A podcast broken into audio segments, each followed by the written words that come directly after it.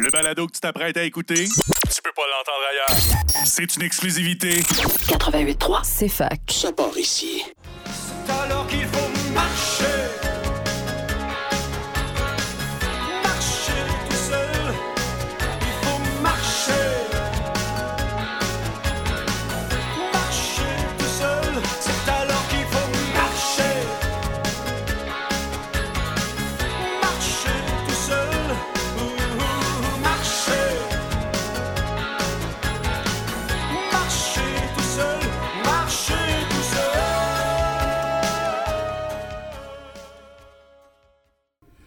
Oui, bonjour euh, tout le monde, euh, chers amis. Euh, je vous souhaite la bienvenue à, l'émission À nous le futur. Est- Est-ce que vous êtes content de la froideur dehors? Êtes-vous content d'avoir vu du blanc? Et moi, j'aime le, blanc. Là. Le froid s'y vante peut-être pas trop. Là. Alors, je vais commencer assez raide avec deux poèmes. Après ça, je vais vous dire ce que j'ai déjà dit dans l'émission. Et après, on va commencer pour le vrai avec les nouvelles. Donc, euh, le premier poème, je, ne suis pas un poète, là. Euh, on va, je, peux dire deux ice au lieu de poème, là. En tout cas. Fait que ça s'appelle No Future. Les punks et Greta ont dit No Future. Les uns parce qu'ils avaient la tête dure, l'autre parce qu'elles trouvent l'époque dure. Pour ces gens et pour nous, l'air est impur. Enlignons-nous pour un meilleur futur. Je dis, je désire un beau futur. Je dis, place au futur. Je dis, à nous, le magnifique futur. Alors, le deuxième poème. Euh, notre démocratie globale périclite dangereusement, nous dit un des plus célèbres aînés, Noam Chomsky, linguiste approuvé, éprouvé, prolifique et émérite critique des sociétés dysfonctionnelles. C'est agréable de faire des rimes, mais pas toujours possible. La main qui écrit est peut-être radioactive. L'oral mène parfois le bal. En tout cas, c'est clair que la réforme de la démocratie est nécessaire, vitale, imminente. À faire. S'inspirer de la démocratie athénienne, y ajouter nos savoirs modernes, pas toujours mieux que les anciens, mélanger les expériences, consulter les gens, faire participer la population à l'écriture de la Constitution. Pas fou de s'entraîner en atelier constituant pour y inclure dix réformes au Québec, allant de l'iségoria à l'ecclésia, à la parésia à la docimatie, à la démocratie territoriale à la charte de la nature. Il y a un guide québécois pour citoyens constituants qui s'entraîne en atelier constituant à l'écriture citoyenne de la Constitution. C'est par là que ça passe, sinon, voyez-vous, ça casse. Pour pas qu'on se ramasse au fond du Paris et qu'on se mette à ruer dans les brancards, il ne faut pas attendre encore très tard. Monsieur Legault, à vous de convoquer une assemblée constituante, ouverte et tirée au sort, pour qu'enfin nous l'écrivions, notre belle Constitution, et l'endossions avec intention et amoureuse intention. Attention, une erreur au dernier mot. Bon. Euh, alors là, j'en suis rendu à vous dire euh, qu'est-ce que je vous ai dit dans les dernières émissions? Euh, on en a une vingtaine, là. Fait que je voulais résumer, là, jeter un regard sur le passé pour s'aligner vers l'avenir de l'émission. Disons que je vous ai dit que nous sommes dans une ère euh, dans Anthropocène, c'est ce qu'on, c'est peut-être un nom qu'on donne, où euh, l'humanité est en train de détruire l'espèce euh, vivante en général, jusqu'à même se détruire si elle ne s'arrête pas, pour entrer dans une nouvelle ère que cette émission appelle l'ère symbiocène, en s'inspirant du livre Les émotions de la Terre, où il y a un glossaire magnifique d'à peu près 70 mots nouveaux. Là. Euh, c'est de là que vient le mot solastalgie. Et puis, cette semaine, j'ai prononcé le mot terrafurie. Euh, c'est- lorsque les gens sont en colère parce que la nature est détruite. Là. Et puis, euh, j'ai aussi dit que pour la première fois depuis la présence des humains, l'humanité a la capacité de créer un nouveau monde sans pauvreté et sans misère, écologiquement et pacifiquement. Ça, c'est depuis 1970 que cette euh, possibilité, possibilité-là existe. Alors, bien sûr, ce n'est pas encore réalisé. Ça fait donc trois générations que le possible n'est pas réalisé. Et puis, les conséquences sont euh, les crises que nous vivons. Donc, il peut y avoir une baisse de, de la démocratie, une augmentation du danger nucléaire et quatre crises écologiques celle de la biodiversité, des changements climatiques, la raréfaction des ressources et la crise sanitaire. Par sanitaire, je ne, veux pas dire la COVID, c'est l'épidémie mondiale de maladies chroniques. Alors, il y a un consensus, c'est que même si on n'a pas réalisé ce potentiel-là et qu'on a subi des conséquences plates, on peut se reprendre. Euh, J'ai parlé de Abdeno Bidar déjà, qui a écrit le livre Réparer le tissu déchiré du monde. Et puis, je vais parler aujourd'hui, si je suis capable de me rendre au livre, euh, Réparer la terre, installer une agriculture régénérative. Euh, je dis si je suis capable de, c'est parce que je vais, avoir beaucoup de débroussaillage à faire. Euh, Aujourd'hui, contrairement aux autres émissions, il va y avoir plus d'accent sur les nouvelles et moins sur les dossiers. Mais par contre, c'est pas grave. Fait que je voulais vous dire aussi que dans mes recherches de cette semaine, j'ai trouvé une personne que je connaissais déjà, mais qui a écrit des livres récents. Pense qu'elle a 85 ans actuellement. C'est Joanne Messi. Elle- premièrement, elle s'est distinguée euh, à, propos de, la crise nucléaire de 1985 à peu près, où tout le monde avait peur de, recevoir une bombe sur la tête. Fait que euh, les gens avaient une sorte d'engourdissement psychique qu'on peut comparer à l'éco-anxiété actuelle. Et puis, elle avait, fait un travail pour aider la psychologie des gens. Et puis, dans un livre qui, s'appelle Éco-psychologie, il y a une page, à la page 31, qui ressemble à ce que je vous ai déjà dit, mais euh, je vais tout vous citer ce qu'elle dit. Ça va, vous rappeler ce que j'ai déjà dit. Cependant, elle ne parle pas euh, de l'habitat. Euh, Buckminster Fuller, dont je m'inspirais, lui, a inventé un dôme géodésique, euh, le Fly Eye Dome, qui est une sorte de maison familiale euh, dont le but est de loger l'humanité, c'est-à-dire de fournir 2 milliards de maisons, là, ceux qui n'en ont pas.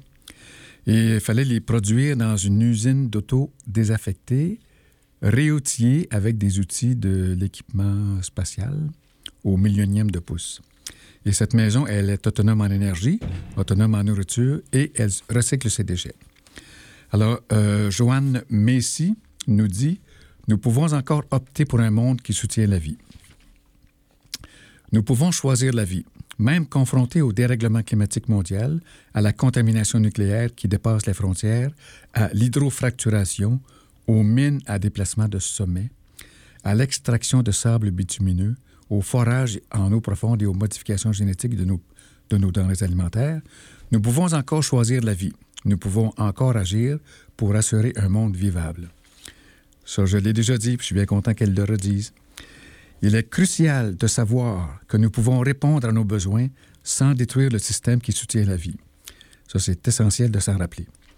Nous possédons les connaissances scientifiques et les moyens techniques nécessaires pour y parvenir. Nous avons les ressources et les savoir-faire nécessaires pour produire suffisamment de vraie nourriture non modifiée. Nous savons protéger la pureté de l'air et de l'eau. Nous pouvons générer l'énergie dont nous avons besoin grâce au solaire, à l'éolien, à la force marémotrice et à la biomasse marine. Nous disposons de méthodes de contrôle des naissances qui permettent de ralentir la croissance de la population humaine, voire de la réduire. Nous avons les mécanismes techniques et sociaux pour démanteler les armes, éloigner les guerres et donner à chacun une voix dans une autogouvernance démocratique. Nous pouvons exercer notre imagination morale pour harmoniser nos styles de vie et nos modes de consommation avec les systèmes vivants de la Terre. Choisir la vie signifie construire une société qui soutient la vie. Selon Lester Brown et le Earth Policy Institute, une telle société est une société qui satisfait ses besoins sans compromettre les perspectives des générations futures. Et j'ajouterais même les générations présentes. Euh, contrairement à la société de croissance industrielle, une société qui soutient la vie tient compte de la capacité de charge de son système régional et planétaire, à la fois dans les ressources qu'elle consomme et les déchets qu'elle produit. Choisir la vie à ce moment de l'histoire de la planète est une vaste aventure. Comme les gens découvrent, le découvrent partout dans le monde, cette aventure suscite plus de courage et de solidarité qu'aucune campagne militaire. Qu'il s'agisse de lycéens qui restaurent des cours d'eau pour faciliter la pro- reproduction des saumons, de voisins qui créent des jardins collectifs sur des terrains vagues en milieu urbain, ou encore des peuples des Premières Nations qui bloquent la production de pétrole et la construction d'oléoducs sur leurs terres ancestrales, en passant par les villageoises qui apportent des technologies solaires et de purification de l'eau à leur communauté, d'innombrables groupes s'organisent, apprennent, passent à l'action.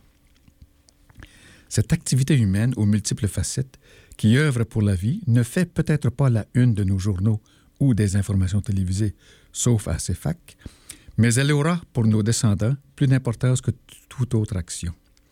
Car si un monde vivable doit exister pour ceux qui viendront après nous, ce sera parce que nous aurons réussi à opérer la transition entre la société de croissance industrielle et une société qui soutient la vie.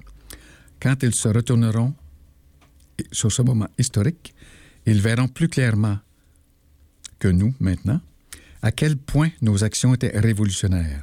Peut-être appelleront-ils ce moment le moment de changement de cap. Ils verront ce moment comme un moment crucial, alors que la révolution agricole a, demandé des siècles et la révolution industrielle des générations. Cette révolution écologique doit advenir en l'espace de quelques années. Elle doit aussi être consciente, car elle ne concerne pas seulement la politique économique, mais aussi les habitudes, les valeurs et les idées qui la sous-tendent. Euh, j'avais, disons, traduit un document qui s'appelait À la croisée des chemins, euh, qui disait la même chose qu'elle, euh, en 1980 à peu près, que la transition de l'ère industrielle à l'ère des communications prendrait quelques décennies. Bien, il s'est passé quelques décennies, puis elle, elle dit qu'il reste quelques années. Fait que je vous parlerai de ce, document-là que j'ai traduit une prochaine fois. Alors maintenant, on passe à la pause musicale déjà. Merci. Oui, bonjour, bienvenue à l'émission À nous le futur. Mon nom est Claude Saint-Georges. Je vous souhaite la bienvenue. Je suis content d'être ici avec vous. Et je suis en compagnie d'Emma qui, aimablement, nous met en onde et choisit efficacement et avec intelligence la belle musique. Nous entendions euh, de Lisandre Perséphone. Et euh, lorsque je vous lisais tout à l'heure Joanne Messi qui répétait ce que je vous ai déjà dit, et euh, dans ce que je vous ai déjà dit, il y avait euh, Madame Rowert qui a écrit la théorie du beigne ou la théorie du donut. Elle, elle redit ce que Buckminster Fuller a dit il y a 40 ans. Lui parlait du succès de l'humanité qui était possible écologiquement et pacifiquement. Elle, elle parle d'un espace sûr et juste pour l'humanité, sans dégradation critique de la planète, et sans détruire le plancher social, euh, tout en éliminant la privation humaine critique. Bon, OK. Alors, euh, ce qui est important aussi, dans la transition dont on parle, euh, c'est de ne pas oublier la joie. J'avais déjà donné une indication avec le livre Beau, bien bon. en, disons, visant le beau, on se donne des hormones de dopamine. En voulant faire bien, on a sérotonine. Et puis, en, partageant, on a l'ocytocine, donc, fait que ça nous donne une dose d'hormones naturelles de bonheur. Fait que ça, ça m'a rappelé un document que j'ai retrouvé, là, parce que j'ai déjà fait une émission avant dans, à CFLX, la radio communautaire, lorsqu'elle était à l'université, ce qu'elle n'est plus en ce moment. Et puis j'avais euh, interviewé M. Blondin, qui faisait à Radio-Canada l'émission Le Bonheur. À chaque semaine, c'était sur le bonheur. Et puis, euh, il avait interviewé, lui, René Dubos. Et j'ai une citation de René Dubos que j'ai toujours gardée. Il dit Le bonheur est contagieux. Et pour cette raison, sa pratique est presque un devoir.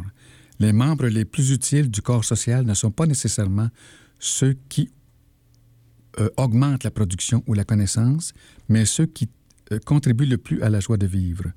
La bonne humeur, la gaieté sont de véritables vertus sociales presque indispensable à la santé de la civilisation technologique.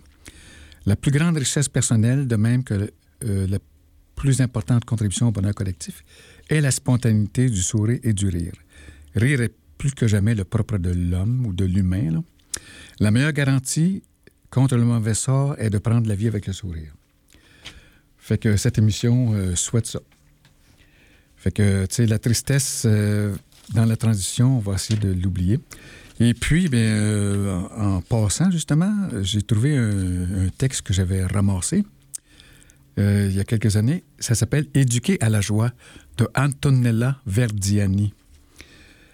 Elle dit que chacun, chacune de nous recèle un don, un talent inné qui, s'il est respecté et honoré, nous transformera en êtres humains heureux, en contact avec sa joie de vivre, en accord avec lui-même et avec les autres. L'éducation a le devoir de reconnaître ce trésor, de le révéler et d'aider chacun chacune à le développer. Donc, je ne vous lirai pas tout ce texte-là, euh, Éduquer à la joie, mais j'ai trouvé un livre qu'elle a écrit à la bibliothèque de Sherbrooke qui s'appelle Renouer avec la joie de l'enfance. Euh, hmm, la promesse de l'éducation à la joie est là. Faire de l'éducation un chemin d'éveil progressif à notre véritable nature qui est libre, joyeuse et créative, dit-elle à la page 12 de ce livre-là. Et puis, hmm, c'est à ce nouvel enfant que nous avons besoin aujourd'hui. Un petit homme à la conscience terrienne, comme le dirait Edgar Morin, conscient des autres, du monde, de l'univers tout entier. Fait que ce livre-là, ça me permet d'introduire une nouvelle que j'ai déjà dite, mais euh, avec un manque de précision. Euh, il y a des forums citoyens dans 18 villes du Québec et à Sherbrooke, c'est en fin de semaine. Ça commence demain soir au Cégep, au pavillon Artichaut, A-R-T-I-S-H-O-W, 240 rue Et puis, euh, ça vient du livre Debout pour l'école. Et ce groupe-là, les forums citoyens, c'est Parlons Éducation. Et le, disons, samedi, c'est toute la journée, puis vendredi soir. Et le repas est gratuit. Fait que j'ai une petite lettre ici parce que je me suis inscrit. Là. Bonjour, votre inscription au Forum Parlons Éducation de Sherbrooke a été bien reçue. Merci de votre intérêt. Euh, les trois premiers forums tenus à Montréal, à Longueuil et à Laval ont connu un vif succès et nous avons très hâte de vous entendre au Cégep de Sherbrooke. Il est fortement suggéré de bien vous préparer en lisant au préalable le document de participation joint à ce message. Et puis, vous serez, euh, vous serez accueillis par nos bénévoles à l'entrée de l'Artichaut, qui est au pavillon 6 au premier, au premier étage. Et le livre paru en 2022 du collectif Debout pour l'école, intitulé Une autre école, est possible et nécessaire, euh, vous sera offert au coût de 20 Donc, euh, je vous invite vraiment, si vous pouvez y aller, là, à donner votre opinion sur l'éducation que vous souhaitez pour un présent pas loin, là, puis un futur. Fait que j'ai trouvé un livre aussi, c'est Dictionnaire des pensées les plus drôles. Fait que j'ai décidé de vous en dire une coupe parce que je parle de joie. C'est la première fois que je donne une blague au micro. Fait que c'est une blague sur les animaux. Au zoo, deux points. C'est peut-être pour amuser les bêtes qu'on nous permet de défiler devant leur cage. Ce sont des, c'est de l'humour intellectuel. La démocratie. Vous dites ce que vous voulez et vous faites ce qu'on vous dit de faire. Bon, jusqu'à temps qu'elle soit changée. Alors, je pense qu'on pourrait passer peut-être à une autre pause musicale pour nous faire digérer ça, ce changement d'étude. Rebonjour, c'est Claude ici, et nous entendions Cowboy de Fouki. Et puis, euh, c'est l'émission À nous le futur. À vous le futur, bien sûr aussi. Alors, euh, je vais parler de biodiversité et de changement climatique parce que les deux euh, s'inter-influencent. Il y a une bidirectionnalité entre la biodiversité et les changements climatiques. L'un influence l'autre. Et l'un s'enrichit de l'autre et l'un guérit l'autre parfois. Fait que je voulais vous dire, ça aussi je vous l'ai déjà dit, qu'il y a une résolution d'engagement sur la préservation de la biodiversité dans le cadre de la COP 15 qui a été proposée euh, par le Conseil régional de l'environnement aux municipalités de la région euh, en leur suggérant d'adopter cette résolution dans leurs conseils municipaux et en leur donnant un mois pour le faire. Alors le mois est terminé. Puis il y a 31 municipalités qui y ont signé et deux MRC. Mais dans, deux, dans les deux MRC en question, il y a un autre 31 municipalités. Donc, au total, il y a, je pense, 62 villes qui ont accepté dans notre région euh, d'essayer d'atteindre les objectifs de la Convention sur la diversité biologique qui s'appelle le cadre mondial de la biodiversité de Coming à Montréal. M. David Ligui, que j'avais déjà interviewé cet été, m'a fait parvenir ce cadre-là euh, cette semaine. C'est lui euh, qui essaie de faire le tour du monde en vélo solaire. Il y a un bon bout de fait, puis lui, il en reste encore un bon bout. Puis il va essayer de se rendre à la COP 28 à Dubaï, puis à la prochaine COP 16. Elle, c'est dans deux ans. Alors, euh, puisque la biodiversité euh, nous intéresse, c'est que les changements climatiques aussi en même temps, il me reste un petit point à dire, c'est que ceux qui écoutent euh, savent que j'ai interviewé le maire de Farnham la semaine dernière. C'est un, un signataire, c'est un co-signataire de cette résolution-là. Euh, lui, il protège un marais à Farnham. Et puis, je, me disais, peut-être que je devrais interviewer les 60 autres maires. Ça, ça voudrait dire deux par semaine. Et puis, ça prendrait six mois. fait que j'aurais pas l'avantage aussi de l'interaction. Alors, j'ai parlé avec le maire de Farnham, puis il est d'accord, il aimerait ça qu'il y ait une rencontre de maires et mairesses dans le but de discuter de l'engagement des villes pour protéger la biodiversité. Et puis, il va en parler euh, au Conseil des maires prochain. Euh, je vais lui téléphoner à ce propos après-midi. Et puis, euh, donc, théoriquement, il y a une réunion de maires qui s'en vient. Et où aura-t-elle lieu? Je ne sais pas, mais j'aimerais ça que ce soit à l'Agora, ici, à l'Université de Sherbrooke. On pourrait faire une émission de radio avec ça en même temps. Alors, c'est un projet que je vous annonce et c'est inconnu si ça va se réaliser, je le souhaite. Alors, concernant les changements climatiques, euh, il, y a un, point très important, une clarification à faire là.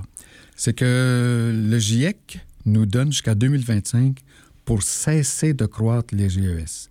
Autrement dit, pour aplanir la courbe. Euh, comme euh, M. Arruda nous suggérait d'aplanir la courbe de la COVID. Une fois que la courbe est aplanie, on peut, diminuer. Et là, les opinions varient. Euh, on dit 43% d'ici 2030. Euh, j'ai vu moins 100% en 2040. Puis les plus radicaux sont nos gens d'ici, de la déclaration d'urgence climatique, qui disent zéro émission en 2030. Puis la Trovette de Sherbrooke euh, appuie ça aussi. Là. Fait que là, maintenant, je vous cite de de la revue Reporter, Vandana Shiva, qui est co-autrice du livre vers lequel on va arriver, si on est chanceux, d'ici à la fin de l'émission, qui s'appelle Réparer la terre, euh, installer l'agriculture régénérative. Euh, parce que Vandana Shiva, c'est une physicienne, mais qui est aussi agricultrice. Et elle écrit très bien. Et puis, euh, elle dit que le système agro-industriel, contributeur massif au, au changement climatique, se montre incapable de résoudre les problèmes environnementaux et alimentaires de la planète. Pour Vandana Shiva, la solution est à chercher du côté des systèmes d'alimentation locaux et contrôlés par la communauté, gérés par les citoyens. Euh, je n'ai pas le temps de, de tout lire cet article-là, bien sûr, mais c'est chez Reporter et le titre, c'est Les multinationales empêchent de résoudre le problème du climat. C'est le 8 janvier 2018. Fait que je sais que vous êtes capable d'aller voir ça. Peut-être que plusieurs d'entre vous sont déjà rendus à l'article. Mais, pauvre de vous, j'en ai déjà un autre. C'est une grande page que j'ai photocopiée, là. C'est le Lancet, le rapport 2019 du Lancet. C'est une revue sur la santé, là. C'est compte à rebours sur la santé et les changements climatiques. Donc, c'est une sorte de synthèse que je, vais vous dire ici, là. Euh, concernant la santé, euh, on parle du degré d'action et d'inaction de l'humain. C'est face au réchauffement. On sera plus ou moins en santé. Euh, il y a 7 millions de gens qui meurent prématurément à cause de la pollution de l'air. Je pense qu'aujourd'hui, c'est rendu à 9 millions. Et la population âgée de 65 ans et plus sont particulièrement vulnérables aux effets du changement climatique sur la santé et particulièrement aux chaleurs.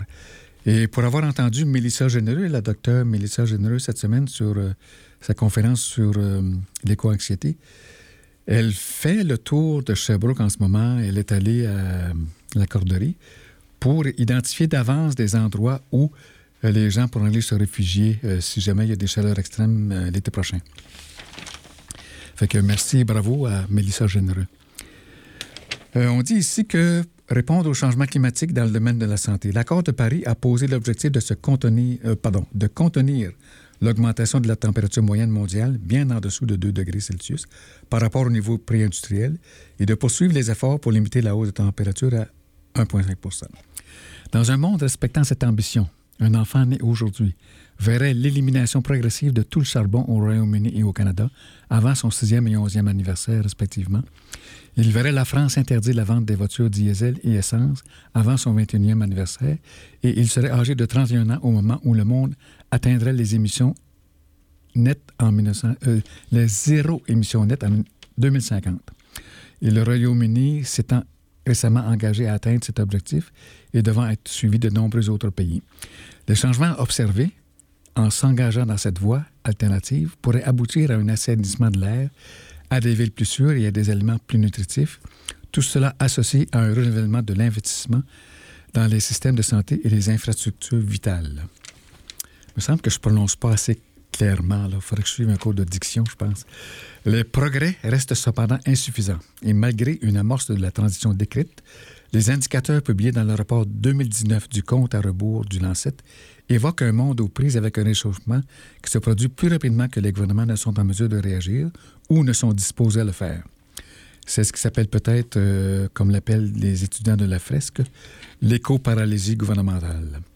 Des opportunités d'améliorer la santé publique sont manquées et la responsabilité de révéler des liens entre la santé et le changement climatique à l'Assemblée générale des Nations unies est souvent laissée aux petits États insulaires en voie de développement. Euh, répondre à ce défi sans précédent va nécessiter une réaction mondiale également sans précédent, nécessitant de nouvelles approches, nécessitant de nouvelles approches ambitieuses de l'élaboration des politiques, de la recherche et de la collaboration. Il faudra compter sur la collaboration des 7,5 milliards de personnes. C'est peut-être peut rendu 8, là, euh, parce que ça date de 2019. Actuellement en vie pour faire en sorte que la santé d'un enfant né aujourd'hui ne soit pas définie par le changement climatique. Je m'excuse pour le petit bruit du, papier qui, se plie. Bon. Alors, euh, nous sommes rendus à l'aspect 3 des nouvelles de la journée. Euh, j'ai la liste des arrondissements de Sherbrooke. Saviez-vous qu'il y a 21 districts? Dans six arrondissements? Vous trouvez ça dans Internet.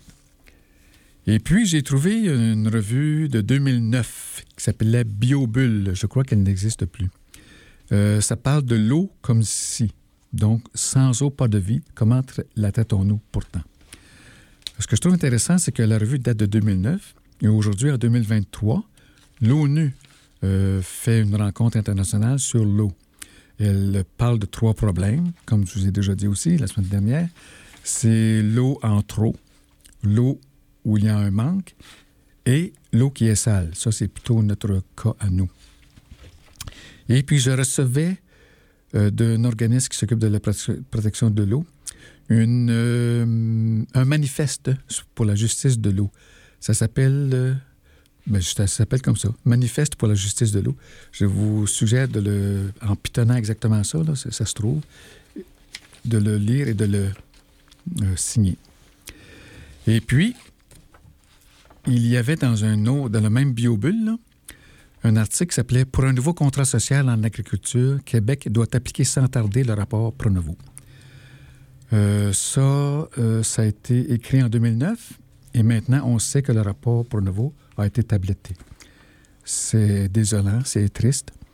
Mais comme euh, la docteure Julie Saint-Pierre, autrice du livre Redonner la santé à toute la famille, comme elle dit dans son livre que nous devrions adopter les 106 résolutions du rapport Castonguay-Neveu, qui c'est ce rapport-là qui est à la source de notre système d'assurance euh, maladie. Alors, 40 euh, ans plus tard, elle nous dit que nous devrions adopter toutes les résolutions de ce rapport-là. Alors, pourquoi pas que le rapport Pronovo, qui a été euh, tabletté, pourrait être remis sur pied et que nous nous en, occupions euh, de façon satisfaisante. C'est la suggestion que je fais. Et puis, je pense que nous sommes prêts à passer à une autre pause musicale et à bientôt. Oui, rebonjour et bienvenue encore à, à nous le futur. Alors, je voudrais vous dire que, euh, une autre petite nouvelle, euh, il existe une coalition de mains rouges au Québec qui euh, cherche de l'argent. Alors, ils ont trouvé 14 milliards de dollars si on changeait de regard, si on, demandait peut-être aux riches de partager un peu plus. J'en dirai pas plus long, là, mais vous avez juste à aller voir Coalition Main Rouge, document sur les solutions fiscales. Vous allez trouver ça. Il y a 14 milliards de disponibles si on regarde à la bonne place. Et puis, si on agit. Alors, je voudrais aussi vous parler de Stanislav Grof. C'est un psychiatre qui a écrit des livres. Ça s'appelle euh, Psychologie transpersonnelle. Il dit que la civilisation industrielle s'est détournée de toute introspection intense et a essayé de trouver une réponse extérieure aux problèmes qu'elle rencontre. Je pense que ma plus importante découverte est que notre vie ne pourra pas s'accomplir totalement et être pleinement satisfaisante si nous ne trouvons pas un moyen de combiner l'intérieur et l'extérieur. Euh, il dit donc euh, la solution réside selon moi dans un renoncement à cette stratégie de ne regarder que l'extérieur. Cela veut dire, pour tout le monde, de faire l'expérience de leur sagesse intérieure. Là, ça, c'est Stanislav Grof. Et euh, M. Chomsky, dans le livre Le précipice qu'il y a à la bibliothèque municipale, il nous dit que il faut vaincre les obstacles à, la gratuité, scolaire, ce qui nous ramène ici aux manifestations de 2012. Et puis, euh, par exemple, il dit que l'écart est encore plus grand chez les personnes qui occupent les extrémités du, spectre idéologique. Une vaste majorité des démocraties progressistes affirment que l'activité humaine contribue fortement au réchauffement planétaire, contre seulement 14% des républicains conservateurs aux États-Unis. Il dit que la COVID-19 a montré que les États-Unis de Trump sont un État manqué. Je donne juste le titre pour, parce que vous pouvez le voir par vous-même. Euh, dans, ce contexte, il, est probable qu'au jeu d'une bonne partie de la population mondiale, les États-Unis resteront le principal État voyou du monde contemporain. Bon, on parle de Poutine, mais il reste que les États-Unis, c'est pas réglé. Alors, il y a deux, trois euh, paragraphes à la fin là, qui résument bien ce livre-là. On traverse une période dangereuse. Rappelons-nous que sous le règne de Trump, les responsables de l'horloge de la fin du monde ont renoncé aux minutes et opté pour les secondes. Elle est maintenant réglée à minuit moins 100 secondes, à 100 secondes de la fin. Ils invoquent trois raisons pour justifier ce changement. Le risque de guerre nucléaire, la destruction de l'environnement, ainsi que l'effondrement de la démocratie et de la liberté d'expression, lequel mine l'espoir de voir des citoyens informés et mobilisés, forcer le gouvernement à freiner ces deux courses à la catastrophe. La guerre en Ukraine a accentué ces trois tendances alarmantes. La menace nucléaire s'est terriblement aggravée. L'impérieuse nécessité de réduire fortement l'utilisation des combustibles fossiles a été balayée par la volonté des destructeurs de la vie sur Terre de sauver la civilisation des griffes de la Russie. Et la démocratie et la liberté d'expression connaissent un important déclin. Ce qui donne de l'eau au moulin pour réformer la démocratie, ce qui sera un sujet important d'environ 3-4 émissions euh, dans à peu près deux, trois semaines. Tout cela rappelle la situation des années 1930, même si les enjeux actuels sont beaucoup plus graves. À l'époque, les États-Unis avaient réagi à la crise en ouvrant la voie à la social-démocratie, en grande partie sous la pression d'un mouvement ouvrier alors en pleine renaissance. L'Europe, elle, s'était enfoncée dans les ténèbres du fascisme. La tournure que prendront les événements est incertaine, mais une chose est sûre, il n'en tient qu'à nous. C'est pour ça que je vous ai lu ça, il n'en tient qu'à nous. Alors, il me reste une, grosse nouvelle à vous annoncer. Euh, la semaine de la santé durable 2023 euh, commence la semaine prochaine. C'est du 1er au 7 avril. Je vous encourage à pitonner ça, d'aller voir le programme. C'est vraiment super intéressant. Une autre chose, j'ai trouvé une vieille revue euh, qui s'appelle L'élémentaire. Ça, ça date de 2001. Puis il y avait déjà un sujet qui s'appelait pollution et intelligence humaine. Et on parlait aussi de criminalité environnementale internationale. Alors, euh, tout ça se confirme aujourd'hui, là. Et puis la pollution de l'intelligence par euh, les éléments toxiques, ça se confirme et c'est plus, disons, plus étudié encore. Par exemple, dans le livre Toxique Planète. Et finalement, je voudrais vous parler d'un livre que j'ai acheté euh, qui s'appelle Mediator, un crime chimiquement pur. Euh, il y a un dessinateur parce que c'est des bandes dessinées, mais l'autrice principale, c'est Irène Frachon. C'est euh, une médecin. Et puis, si j'ai entendu parler de ça, c'est que je regarde l'émission La Grande Librairie le dimanche à 10h. C'est à TV5. C'est une émission française, mais elle est tellement agréable à regarder. le côté plate, c'est que c'est vraiment euh, le moment présent. Alors, quand il parle de livres, c'est qu'ici, on ne les aura pas avant huit semaines à peu près. Fait que ça s'appelle Médiator de Irène Frachon. Je vous suggère d'aller voir ça. C'est à propos d'un médicament euh, qui, finalement, a tué bien des gens. Et puis, il y a eu un procès de l'auteur, puis le procès n'est pas encore terminé. Après, encore, bien, c'est ça, j'ai reçu, il faudrait que vous regardiez, j'ai oublié de noter le titre, là. Mais c'est un document nouveau, c'est du réseau d'action euh, en santé durable, qui a écrit un document de peut-être une vingtaine de pages sur les actions qu'il propose, les orientations qu'il propose au gouvernement et à la population pour que nous fassions le virage vers une santé durable. Je sais par exemple que le système de santé produit 5% des gaz à effet de serre, ce qui est équivalent, selon eux, à l'aviation. Et ils veulent, euh, ces gens-là qui sont membres, comme les médecins québécois pour l'environnement, diminuer à 0% l'émission des gaz à effet de serre du système de santé. Alors, je vous encourage à aller voir le réseau d'action pour la santé durable. Et puis, comme je parle souvent de démocratie, euh, il y a un monsieur, euh, Étienne Chouard, euh, qui parle beaucoup de constitution, comme je vous disais. pour réformer la constitution, les, les, gens devraient écrire la constitution, ce qui demande un entraînement. Alors, il y a une soirée constituante en France à propos de la corruption du système de santé français et pour le corriger, eh bien, euh, il y a des suggestions d'écriture de la Constitution, d'articles de Constitution. Et puis, euh, je, parle du système français, mais c'est le système québécois aussi, bien sûr, n'est-ce pas? Alors, on va passer une autre petite pause musicale et après ça, je commence le dossier de la semaine. Il restera cinq minutes pour faire ça. Bonjour, bienvenue à À nous le futur. Ici Claude Saint-Georges et René le, Cavalier qui va dire bientôt au jeu.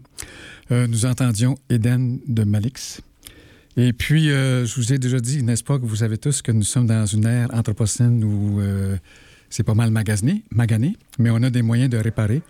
Là, je vais vous parler du livre Une agriculture qui répare la planète. je commence juste par vous donner un résumé aujourd'hui, puis les autres semaines, nous l'approfondirons. Alors, dans ce livre-là, on dit que des millions de paysans et de paysannes, notamment en Inde ou en France, et au Québec, bien sûr, expérimente des techniques et des démarches globales qui ouvrent un espoir immense.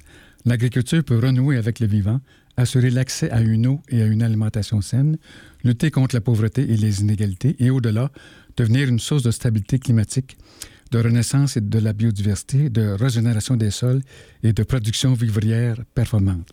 Alors, ça va aller bien. On va, pouvoir jouer en paix. Et puis, euh, réparer les dommages causés par l'agro-industrie désastreuse pour la biodiversité, le climat, les sols et les communautés euh, paysannes.